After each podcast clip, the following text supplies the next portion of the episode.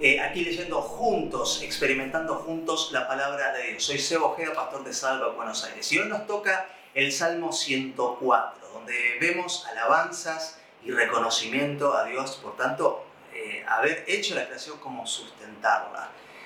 Me encanta pensar que Dios hace todo con un propósito. No hay una nube, una piedra, un delfín, no hay una persona que Dios no haya hecho con un propósito. Y por lo tanto es bueno alabarlo por eso. Nada ocurre por casualidad. Después vamos a pasar por Segunda de Crónicas, una parte, la parte final del 28 y el capítulo 29, donde vemos que un rey, acá em, cerró el templo, hizo lo malo ante los ojos de Dios. Y después viene un nuevo eh, rey y hace lo correcto ante los ojos de, Dios, el rey Ezequías. Y una de las cosas que hace es que vuelve a abrir el templo. Y pensaba, nosotros somos producto de nuestro pasado y de nuestros antecesores. Ahora, somos producto de nuestro pasado, pero no estamos condenados a repetir nuestro pasado. No estamos esclavos a nuestro pasado. Y así como Ezequías hizo algo nuevo y no se quedó con las puertas cerradas, sino dijo, no, esto está mal, y lo voy a cambiar, vos también puedes ser el protagonista de tu propia vida y no imitar los malos ejemplos de lo que te haya traído hasta donde te trajo, sino hacer algo nuevo y te animo a eso. Por último, Romanos capítulo 13, donde somos recordados que el amor es lo más importante, obedecer a Dios y amar a Dios y a nuestro prójimo es lo más importante eh, para Dios. Es inconcebible ver cristianos que pueden alabar al Dios con sus dos manos levantadas al cielo, pero apenas eh, salen por la puerta del templo, siguen peleados con eh, sus clientes o con sus familiares o, con sus hermanos que no los pueden ver eh, y, y, que pueden convivir la adoración plena en apariencia a Dios con cuentas emocionales o perdones no saldados y no realizados. ¿sí? Bueno, buen día de lectura. El libro de Salmos, capítulo 104.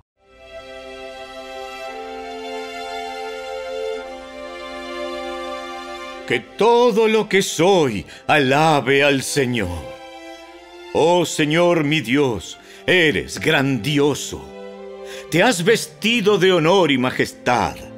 Te has envuelto en un manto de luz despliegas la cortina de estrellas de los cielos. Colocas las vigas de tu hogar en las nubes de lluvia. Haces de las nubes tu carro de guerra. Cabalgas sobre las alas del viento. Los vientos son tus mensajeros, las llamas de fuego, tus sirvientes. Colocaste el mundo sobre sus cimientos, así jamás se removerá. Vestiste a la tierra con torrentes de agua, agua que cubrió aún a las montañas. A tu orden, el agua huyó. Al sonido de tu trueno, salió corriendo. Las montañas se elevaron y los valles se hundieron hasta el nivel que tú decretaste. Después, fijaste un límite para los mares, para que nunca más cubrieran la tierra. Tú haces que los manantiales viertan agua en los barrancos, para que los arroyos broten con fuerza y desciendan desde las montañas. Proveen agua a todos los animales, y los burros salvajes sacian su sed. Las aves hacen sus nidos junto a los arroyos y cantan entre las ramas de los árboles. Desde tu hogar celestial envías lluvia sobre las montañas y colmas la tierra con el fruto de tus obras. Haces crecer el pasto para los animales y las plantas para el uso de la gente. Les permites producir alimento con el fruto de la tierra vino para que se alegren, aceite de oliva para aliviarles la piel y pan para que se fortalezcan. Los árboles del Señor están bien cuidados, los cedros del Líbano que plantó. Allí hacen sus nidos las aves y en los cipreses las cigüeñas hacen su hogar. En lo alto de las montañas viven las cabras salvajes y las rocas forman un refugio para los damanes. Creaste la luna para que marcara las estaciones y el sol sabe cuándo ponerse. Envías la oscuridad y se hace de noche, la hora en que merodean los animales del bosque. Los leones jóvenes rugen por su presa, acechan en busca del alimento que Dios les provee. Al amanecer se escabullen y se meten en sus guaridas para descansar. Entonces, la gente sale a trabajar y realiza sus labores hasta el anochecer. Oh Señor, cuánta variedad de cosas has creado. Las hiciste todas con tu sabiduría. La tierra está repleta de tus criaturas. Allí está el océano, ancho e inmenso, rebosando de toda clase de vida, especies tanto grandes como pequeñas. Miren los barcos que pasan navegando, y al leviatán, al cual hiciste para que juegue en el mar. Todos dependen de ti para recibir el alimento según su necesidad. Cuando tú lo provees, ellos lo recogen. Abres tu mano para alimentarlos y quedan sumamente satisfechos. Pero si te alejas de ellos, se llenan de pánico.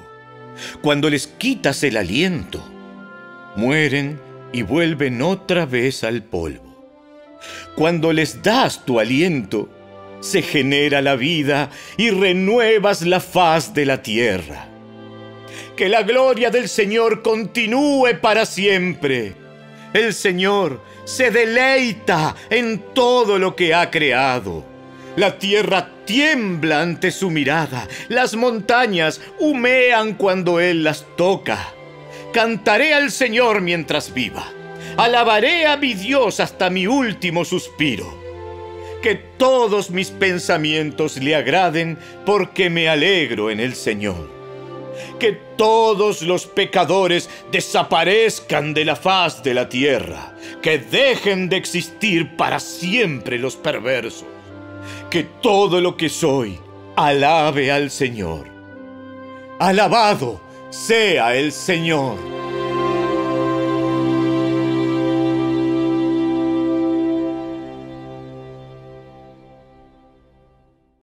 El segundo libro de las Crónicas, capítulo 28. En ese tiempo, el rey Acaz de Judá pidió ayuda al rey de Asiria.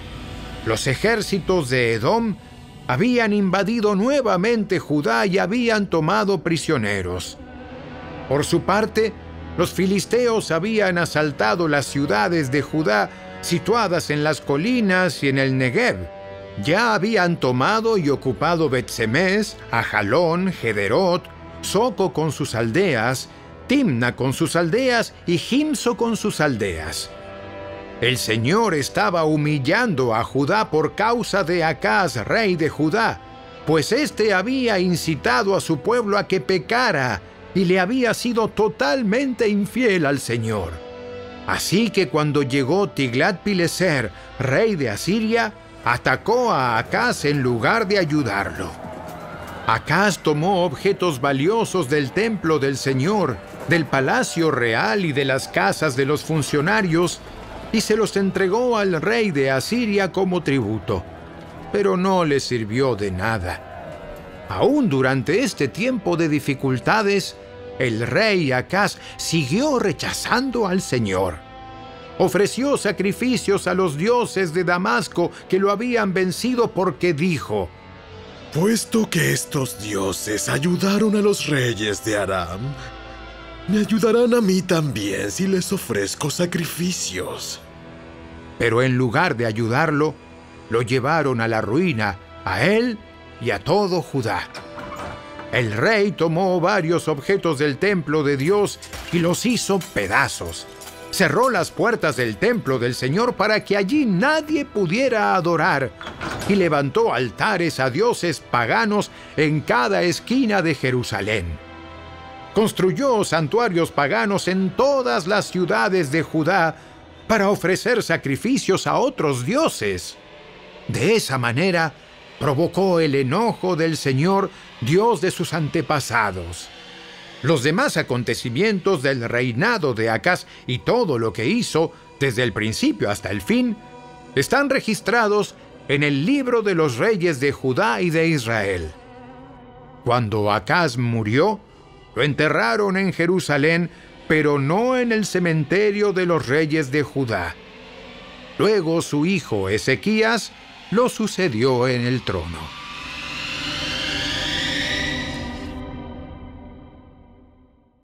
El segundo libro de las Crónicas, capítulo 29. Ezequías tenía 25 años cuando subió al trono de Judá y reinó en Jerusalén 29 años. Su madre se llamaba Abías, hija de Zacarías. Él hizo lo que era agradable a los ojos del Señor, igual que su antepasado David. En el primer mes del primer año de su reinado, Ezequías reabrió las puertas del templo del Señor y las reparó. Convocó a los sacerdotes y a los levitas a encontrarse con él en el atrio al oriente del templo. Les dijo, Levitas, escúchenme. Purifíquense ustedes y purifiquen el templo del Señor, Dios de sus antepasados Quiten del santuario todos los objetos contaminados. Nuestros antepasados fueron infieles e hicieron lo malo a los ojos del Señor nuestro Dios. Abandonaron al Señor y el lugar donde Él habita. Le dieron la espalda. También cerraron las puertas de la antesala del templo y apagaron las lámparas. Dejaron de quemar incienso y de presentar ofrendas quemadas en el santuario del Dios de Israel. Por eso el enojo del Señor ha caído sobre Judá y Jerusalén. Él los hizo objeto de espanto, horror y ridículo, como ustedes pueden ver con sus propios ojos. Debido a eso, nuestros padres murieron en batalla y nuestros hijos, hijas y esposas fueron capturados. Pero ahora haré un pacto con el Señor Dios de Israel, para que su ira feroz se aparte de nosotros. Hijos míos, no descuiden más sus responsabilidades. El Señor los ha elegido para que estén en su presencia. Les sirvan, dirijan al pueblo en la adoración y presenten a Él sus ofrendas. Enseguida los siguientes levitas pusieron manos a la obra del clan de Coat, Maat, hijo de Amasai, y Joel, hijo de Azarías. Del clan de Merari, Sis, hijo de Abdi, y Azarías, hijo de Jealelel. Del clan de Gersón, Joá, hijo de Sima, y Edén, hijo de Joá. De la familia de Elisafán, Simri y Jehiel. De la familia de Asaf, Zacarías y Matanías. De la familia de Emán, Jehiel y Simei. De la familia de Jedutún, Semaías y Uziel. Estos hombres reunieron a sus hermanos levitas y todos se purificaron. Luego empezaron a purificar el templo del Señor, tal como el rey lo había ordenado. Se aseguraron de seguir todas las instrucciones del Señor al hacer su trabajo. Los sacerdotes entraron en el santuario del templo del Señor para purificarlo y sacaron al atrio del templo todos los objetos contaminados que encontraron. De allí los levitas los llevaron al valle de Cedrón. Comenzaron a trabajar a principios de la primavera, en el primer día del nuevo año, y en ocho días habían llegado hasta la antesala del templo del Señor, Luego purificaron el templo del Señor, lo cual llevó ocho días más. Así que terminaron toda la tarea en dieciséis días. Luego los levitas se presentaron ante el rey Ezequías y le dieron el siguiente informe. Hemos purificado todo el templo del Señor, el altar de las ofrendas quemadas con todos sus utensilios, y la mesa del pan de la presencia con todos sus utensilios. También recuperamos todos los objetos que había desechado el rey Acaz cuando, en su infidelidad, cerró el templo. Ahora están delante del altar del Señor, purificados y listos para su uso. Temprano a la mañana siguiente, el rey Ezequías reunió a los funcionarios de la ciudad y fue al templo del Señor. Llevaron siete toros, siete carneros y siete corderos como ofrenda quemada, junto con siete chivos como ofrenda por el pecado, por el reino, por el templo y por Judá. El rey ordenó a los sacerdotes descendientes de Aarón que sacrificaran los animales en el altar del Señor. Así que después de matar los toros, los sacerdotes tomaron la sangre y la rociaron sobre el altar. A continuación, mataron los carneros y rociaron la sangre sobre el altar y por último, hicieron lo mismo con los corderos. Después, llevaron los chivos para la ofrenda por el pecado ante el rey y ante la asamblea, quienes pusieron sus manos sobre ellos. Luego los sacerdotes mataron los chivos como ofrenda por el pecado y rociaron su sangre sobre el altar para hacer expiación por los pecados de todo Israel. El rey había ordenado expresamente que esta ofrenda quemada, así como la ofrenda por el pecado, se hicieran por todo Israel. Luego el rey Ezequías ubicó a los levitas en el templo del Señor provistos de címbalos, liras y arpas. Obedeció todos los mandatos que el Señor le había dado al rey David por medio de Gad, el vidente del rey y del profeta Natán. Después los levitas tomaron sus posiciones alrededor del templo con los instrumentos de David, y los sacerdotes tomaron sus posiciones con las trompetas. Entonces Ezequías ordenó que pusieran la ofrenda quemada sobre el altar. Mientras se presentaba la ofrenda quemada, comenzaron los cánticos de alabanza al Señor, al son de las trompetas y de los demás instrumentos de David, rey anterior de Israel. Toda la asamblea adoró al Señor mientras los cantores entonaban los cánticos y las trompetas sonaban hasta que se terminaron todas las ofrendas quemadas. Luego el rey y todos los que estaban con él se inclinaron en adoración. El rey Ezequías y los funcionarios ordenaron a los levitas que alabaran al Señor con los salmos escritos por David y por el vidente Asaf. De modo que ofrecieron alegres alabanzas y se inclinaron en adoración. Luego Ezequías exclamó, Ahora que ustedes se han consagrado al Señor, traigan sus sacrificios y ofrendas de acción de gracias al templo del Señor. Entonces la gente llevó sus sacrificios y ofrendas de acción de gracias, y todos los que tenían el corazón dispuesto llevaron también ofrendas quemadas. El pueblo llevó al Señor setenta toros 100 carneros y 200 corderos para las ofrendas quemadas. También llevaron 600 cabezas de ganado y 3.000 ovejas y cabras como ofrendas sagradas. Sin embargo, no había suficientes sacerdotes para preparar todas las ofrendas quemadas. Por eso sus parientes, los levitas, los ayudaron hasta terminar el trabajo y hasta que se purificaran más sacerdotes porque los levitas habían sido más cuidadosos en cuanto a purificarse que los sacerdotes. Hubo abundancia de ofrendas quemadas junto con las ofrendas líquidas habituales y una gran cantidad de grasa de las muchas ofrendas de paz. Así que se restituyó el servicio en el templo del Señor. Ezequías y todo el pueblo se alegraron por lo que Dios había hecho por el pueblo porque todo se había llevado a cabo con tanta rapidez.